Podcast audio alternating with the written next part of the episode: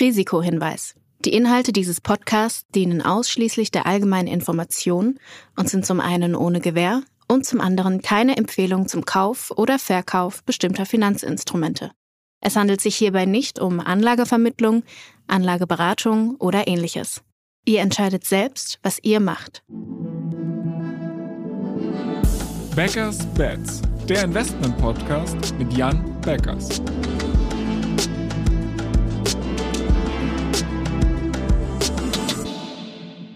Moin Jan. Hallo Florian. Nachdem wir ja beim letzten Mal schon über Quartalszahlen gesprochen haben und vor allem über Big Tech, würde ich sagen, schließen wir in dieser Folge direkt mal daran an.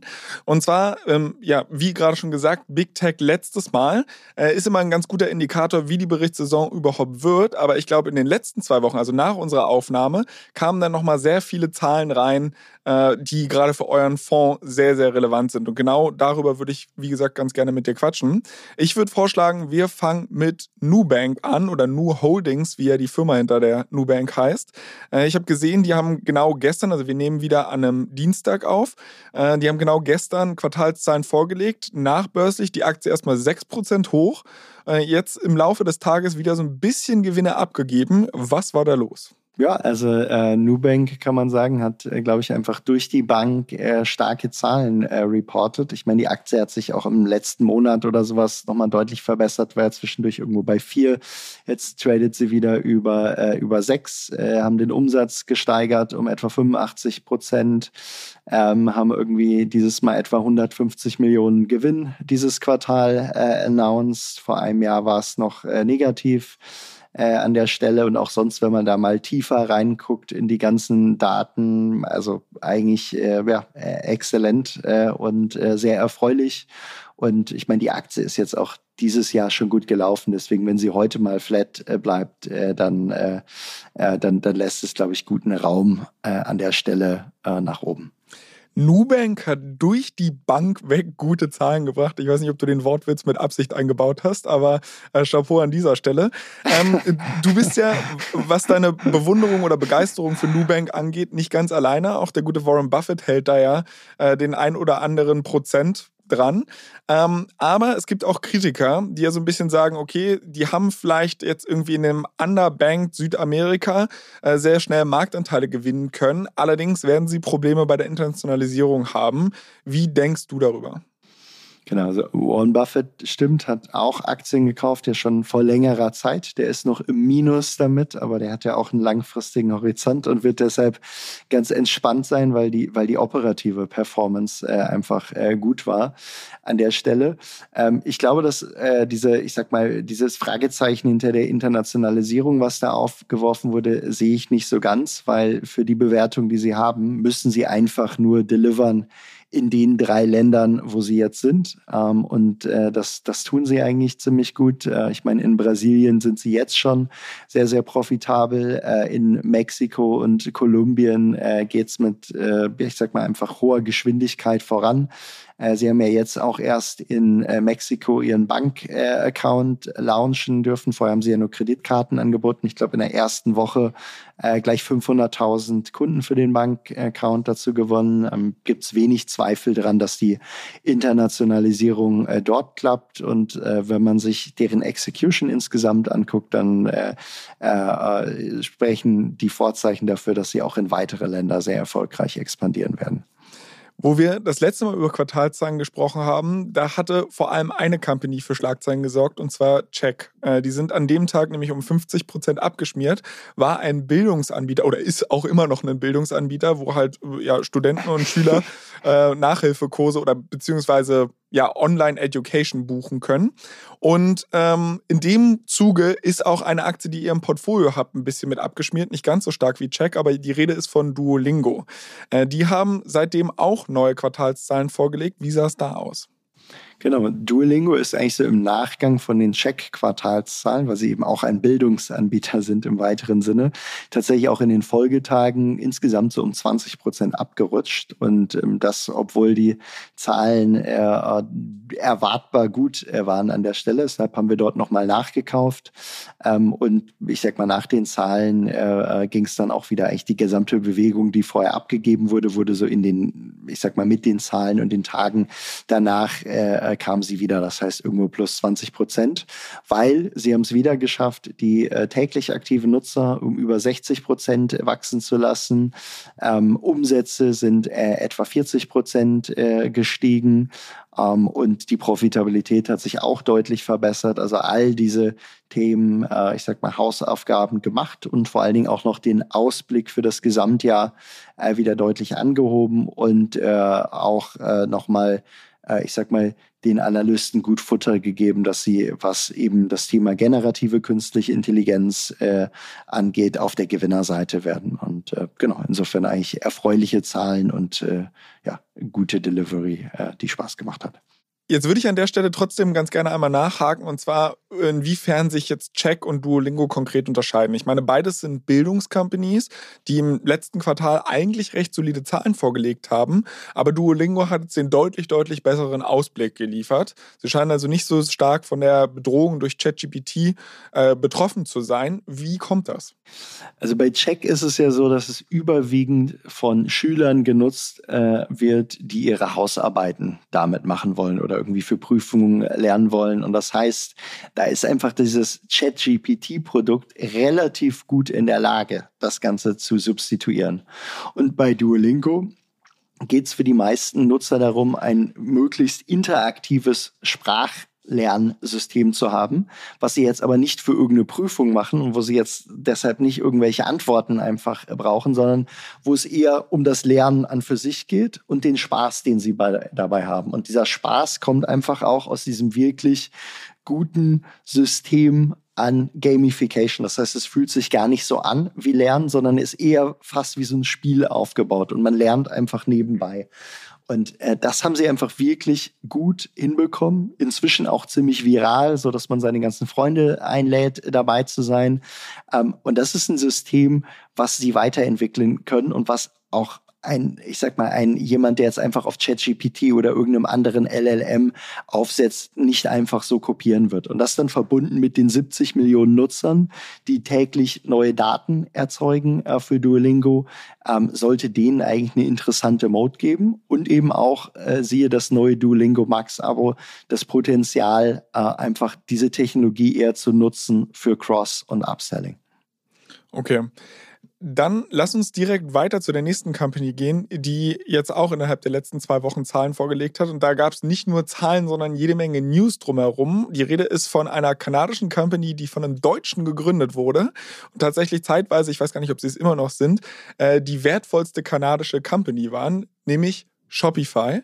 Ähm, wie sah es da aus? Ich meine, nach den Quartalszahlen Aktie ja brutal in die Höhe geschossen. Ja, genau. Ich meine, Shopify muss man ja auch sagen, war ja ziemlich, die Aktie war auch wirklich ziemlich am Boden äh, äh, gestürzt äh, im Zuge eigentlich dieser ganzen E-Commerce-Krise, über die wir hier berichtet haben. Und jetzt haben sich eigentlich zwei Sachen abgezeichnet. So das eine ist, äh, bei dieser E-Commerce-Krise, da hat sich jetzt einfach mal ein Boden gefunden. Ähm, Shopify kann einfach weiter wachsen, äh, insbesondere was, ich sag mal, den GMV, also den Gross Merchandise Value angeht. Vor allen Dingen haben sie aber ja auch zeigen können, dass sie einfach in ihrer Monetarisierung noch ganz, ganz wenig davon eingesetzt haben, was sie dort einsetzen können. Das heißt, wenn man auch mal irgendwo im Freundes- und Bekanntenkreis äh, äh, spricht, äh, ich sag mal, fast jeder kennt ja irgendjemanden, der dort Shopify äh, nutzt und wenn man sich viel im Internet tummelt, kennt man relativ viele davon. Und egal wen man fragt, wenn man sie fragt, wenn du, wenn die den Preis verdreifachen, vier, verfünffachen würde, würdest du dein Shopify-Zusammenarbeit äh, können, die würden alle dabei bleiben. Und das zeigt so ein bisschen diese, diese Monetarisierungskraft auch von dieser haben. Und die wird jetzt wahrscheinlich in den nächsten Quartalen und Jahren einfach immer stärker sich in der, in der Aktie dann wiederfinden. Und jetzt kam natürlich noch etwas anderes dazu, äh, das Logistikgeschäft, ähm, was ihnen vorher irgendwie wichtig war, weil es wäre strategisch schön, äh, das zu haben. Ähm, aber eigentlich passte es auch nicht so ganz zur, ich sag mal, Shopify-Software-Kultur, ähm, wirklich so eigene Delivery im Haus zu haben. Das haben sie jetzt veräußert an Flexport. Und ich glaube, das hat der Aktie insgesamt auch nochmal einen guten Schub gegeben, weil es die Story irgendwie vereinfacht hat und weil es einfach auch dafür spricht, dass Shopify einfach schneller jetzt wirklich ordentliche Profitabilität zeigen kann. Äh, interessant an der ganzen News fand ich aber, dass sie dieses Logistikgeschäft ja erst vor, ich glaube, ein, zwei Jahren für knapp zwei Milliarden gekauft haben. Jetzt halt irgendwie die Trendwende, so von wegen, sie wollen sich halt auf die reine Software beschränken, während Amazon immer mehr in die eigene Logistik investiert. Wie kommt da diese Unterscheidung? Ja, Amazon ist von der Company-DNA einfach ein Unternehmen, was es wirklich gewöhnt ist und auch ja sich über ganz lange Zeit aufgebaut hat, einfach diese, ich sag mal, Blue-Collar-Worker eben auch bei sich zu integrieren, diese führen zu können, äh, da die richtigen Systeme äh, ähm, äh, für zu haben. Ähm, und das ist sicherlich etwas, was nicht ganz leicht ist. Und das wird natürlich auch einen schönen Teil der, äh, der, der Amazon Mode einfach ausmachen. Dieses ganze physikalische Netzwerk an, ähm, an, an eigener Logistik. Und ich denke, es passt auch super gut zur Amazon-Strategie. Dadurch werden sie sich absetzen. Ähm, äh, und äh, es ist wirklich schöner Teil der, der Mode, die auch ein gutes Teil des Argumentes ist, warum äh, Amazon langfristig attraktiv bleibt. Ich glaube, für Shopify ist es so, ähm, sie hätten das zwar auch gerne, aber ich glaube, dass der Weg dahin sehr, sehr weit gewesen wäre für Shopify. Und wenn man sich einfach jetzt auch so, ich sag mal, den Tobi Lüttke da als CEO, der auch die Company-Kultur prägt, mal vorstellt, das ist jetzt auch nicht unbedingt derjenige, den man sich vorstellen kann, äh, wie er dort irgendwie hunderttausende Logistik-Mitarbeiter äh, äh, wirklich operativ führt äh, in einem, äh, ich sag mal, eng gefassten System. Das ist eher der Anführer von einer kreativen Software-Schmiede an der Stelle. Und ähm, in, ich sag mal, diesen äh, wirtschaftlich challenging Zeiten werden dann, glaube ich, solche Entscheidungen einfach nochmal auf die Probe gestellt. Und äh, ich denke, wahrscheinlich war es die richtige Entscheidung hier für Shopify und die Börse hat es auf jeden Fall auch so gesehen. Du hast gerade schon gesagt, dass diese physische Lieferinfrastruktur, die Amazon hat, ja auch einen gewissen Mode bei dem Modell darstellt. Und ich frage mich gerade so ein bisschen, was bei Shopify eigentlich der Burggraben ist, der es von Konkurrenten abhebt. Das ist natürlich auf der einen Seite die Software, aber auf der anderen Seite frage ich mich, warum sie nicht stärker in Netzwerkeffekte reingehen. Also ich meine, Shopify hat ein riesen Händlernetzwerk äh, und ich verstehe nicht, warum die nicht stärker zusammenarbeiten oder die Zusammenarbeit zwischen denen über die Software besser geregelt wird. Heißt, ich gehe in einen Shopify-Store als Kunde, kaufe etwas, warum wird mir beim Checkout nicht 20 andere Produkte von 20 anderen Shopify-Händlern angezeigt? Ähm, hast du dafür irgendeine Erklärung? Wird das vielleicht noch kommen? Ist das eine dumme Idee oder? Also zunächst mal zur, zur Mode von, von Shopify. Ich glaube, dass äh, am Ende eine reine Software-Mode künftig etwas weniger Wert äh, haben wird in einer Zeit, wo AI Softwareentwicklung so viel schneller an der Stelle macht. Das heißt, wenn du jetzt nur eine, ich sag mal, kleine Point-Solution für Software oder sowas hast, das wird relativ schnell kopiert werden können in Zukunft und ist daher auch nicht mehr so viel wert. Wenn du jetzt aber ein so komplexes System von ineinander greifenden äh, Teilsoftwaren, APIs, äh, ähm, dann noch am Ende den Marktplatz von wiederum weiteren Softwareanbietern hast, die alle für Shopify äh, entwickeln, ähm, dann hast du dort eben auch ein komplexes System, was nicht mehr so leicht zu kopieren ist. Und gerade eben, weil du eben die Netzwerkeffekte ja teilweise auch durch die Entwickler hast, die eben alle für Shopify Software schreiben, ähm, glaube ich, dass eigentlich Shopify dort weiterhin eine gute Mode hat. Ähm, bin mir auch ziemlich sicher, dass sie äh, darüber nachgedacht haben, wie können sie diese Mode noch erweitern. Ähm, ich habe mich noch nicht mit dem Teilaspekt beschäftigt, den du gerade genannt hast. Ich kann mir aber vorstellen, dass es ein gewisses Problem ist für Händler XY, der vielleicht seinen Kunden an der Stelle gewonnen hat, wenn er dann noch cross-sellt an irgendeinen anderen, ähm, äh, ich sag mal, Wettbewerber, der vielleicht dann auch wieder die Kundendaten hat. Ich schätze, dass die, die Komplexität äh, aus der Ecke kommt. Ähm, heißt nicht, dass man dafür nicht irgendwie Lösungen finden kann, die am Ende wieder für alle Sinn machen, aber ich glaube, das ist äh, ja, sicherlich nicht, nicht trivial zu lösen. Okay, verstehe. Ähm, wir haben gerade im Zuge dessen schon darüber gesprochen, dass äh, Shopify sich von der Logistiksparte eigentlich getrennt hat, aber das ist eigentlich die perfekte Überleitung zu einer anderen ja, Logistikfirma im weitesten Sinne, die ihr, glaube ich, auch im Portfolio habt, nämlich Uber. Die haben auch Zahlen vorgelegt. Äh, wie schaut das da aus? Ja, also genau, Uber hat auch wirklich erfreuliche Zahlen hervorgelegt, muss man sagen. Ich war, ich sag mal, während der ganzen Lebensdauer von, von Uber bis jetzt fast immer eher relativ skeptisch auf das Unternehmen, fand es immer einigermaßen overhyped. Das hat sich aber so Ende letzten Jahres, ich sag mal Q3, Q4 gedreht, weil wir wirklich anerkennen mussten, dass sie einfach echt gut geexecuted haben, ähm, äh, Kultur verbessert haben, das Produkt sich stark verbessert hat. Und die haben jetzt natürlich wirklich den Vorteil, dass fast alle Konkurrenten von Uber irgendwie nur noch so Regionalplayer sind, sei es jetzt ein Lyft in den USA oder dann ein Bolt oder andere Unternehmen weltweit und die da eher so mit so einem, ich sag mal, als einziger global skalierter Player fast mit so einem Flickenteppich an anderen Wettbewerbern ähm, konkurrieren, was Mobility angeht. Und das sieht man einfach in dem Investment, was man ins Produkt machen kann, was einfach deutlich differenzierte Funktionen äh, inzwischen hat. Und die zahlen sich jetzt nach und nach aus. Äh, das heißt, äh, die, die Profitabilität verbessert sich eigentlich mit jedem Quartal. Ähm, und wenn man dem CEO in, in seinen Earnings Calls zuhört, die wissen ganz genau, an welchen Stellschrauben die jetzt drehen müssen. Ähm, das ist insofern auch aus einer Investmentperspektive spannend, weil es eigentlich so ein Unternehmen ist, was so ein bisschen wirklich an der Schwelle ist von unprofitabel und alle haben immer drauf geschimpft, die werden nie Geld verdienen. Ähm, und jetzt beweisen sie es gerade einfach äh, äh, und mit jedem Quartal kommt mehr Proof da rein. Und das ist dann auch so ein Zeitpunkt, wenn ich sag mal viele typische, ich sag mal etwas traditionellere Long-Only-Funds sich das angucken. Und ich glaube, wenn die jetzt so weitermachen, dann könnte man an der Aktie eine ganz gute Freude in den nächsten zwölf Monaten haben. Also ich muss sagen, ich bin großer Fan von dem Uber-Produkt, ich bin aber kein großer Fan von der Uber-Aktie. Und zwar ähm, auf der einen Seite, weil ich meine, im Endeffekt sind sie ja in zwei Geschäftsbereichen unterwegs, nämlich einmal Fahrten und dann halt Essenslieferung. Und das sind jetzt beides eigentlich Geschäfte, die ja nicht besonders für ihre Margenstärke bekannt sind, auf der einen Seite. Äh, und auf der anderen Seite hast du gerade diese, diese Globalität von Uber angesprochen, ähm, wo ich mir denke, naja, okay, ich glaube aber, dass lokale Champions da tatsächlich eine Chance haben können. Also die Sache ist ja die, dass äh, Beförderung oder Personenbeförderung häufig regional reguliert ist. Wir sehen es hier in Deutschland, wo Uber immer wieder Probleme hatte, überhaupt in den Markt reinzukommen. Und ich sehe jetzt nicht, dass ein Player so globale Netzwerke Netzwerkeffekte hat, außer dass er halt die App schöner machen kann. Oder siehst du das anders? Ich würde sagen, das ist eigentlich ein gutes Argument, äh, was, was du gerade geliefert hast mit dem lokalen Player. Ich glaube, es ist für Uber eine ganz attraktive Situation eigentlich. Die haben so in allen möglichen Ländern einen Wettbewerber irgendwo. Ne? Ich sag mal, der lokal ein paar Vorteile hat, vielleicht auch, wie du richtigerweise erkannt hast, vielleicht so ein bisschen der slightly preferred, äh, ich sag mal, nationale Anbieter oder regionale Anbieter oder sowas ist.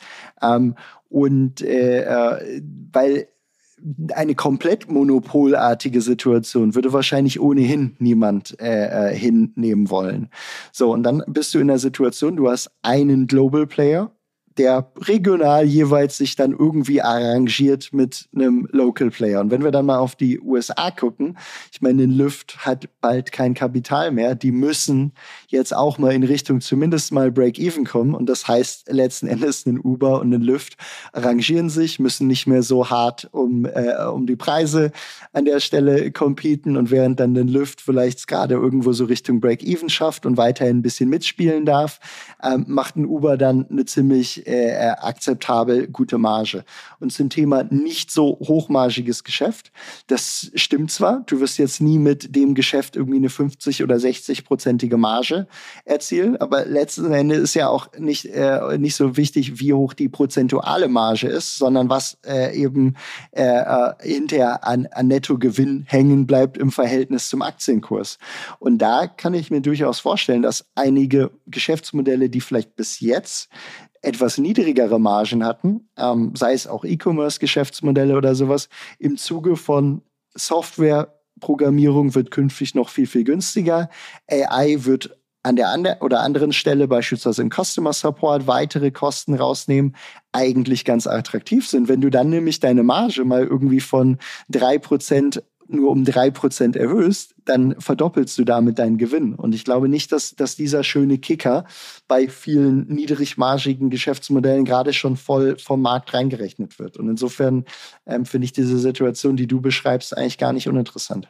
Jetzt haben wir ja aber den krassen KI-Boom und Elon Musk hat uns seit vier Jahren autonom fahrende Autos versprochen. Ähm, was ist denn, wenn wir in zwei, drei Jahren alle äh, einen Tesla vor der Tür haben oder nicht mal eine vor der Tür haben, sondern halt eine Flotte von Teslas autonom rumfährt und ich halt bei Tesla meinen, meinen nicht existenten Fahrer order und dafür gar kein Uber mehr brauche? Siehst du es als realistische Gefahr? Das ist ein total äh, wichtiges Szenario, ähm, äh, was äh, wir auch wirklich speziell dieses Szenario uns, uns näher angeguckt haben. Und äh, also ich glaube erstmal nicht, dass es in zwei, drei Jahren jetzt irgendwie global oder so weit ist, sondern ich sag mal, unsere, unser Outcome oder das realistischste Outcome, was wir sehen, ist, ähm, es wird am Ende mehrere Anbieter von Self-Driving Fahrtechnologie. Es wird nicht den einen geben, der das Ganze dominiert, sondern du wirst eher ein gewisses Oligopol äh, haben. Da ist dann sicherlich irgendwie ein Waymo dabei von, äh, von, von Google, da ist aber auch ein Tesla äh, oder sowas dabei. Und es wird weltweit nicht über Nacht eingeführt, so nach dem Motto, einer hat's jetzt, rollt es aus und morgen dominiert er die ganze Welt, sondern es wird nach und nach die bestehenden, äh, äh die bestehende ähm, äh, Taxis ersetzen und, äh, und ergänzen. Und äh, das ist ein schöner Moment für Uber, weil Uber hat schon das größte Delivery-Netzwerk.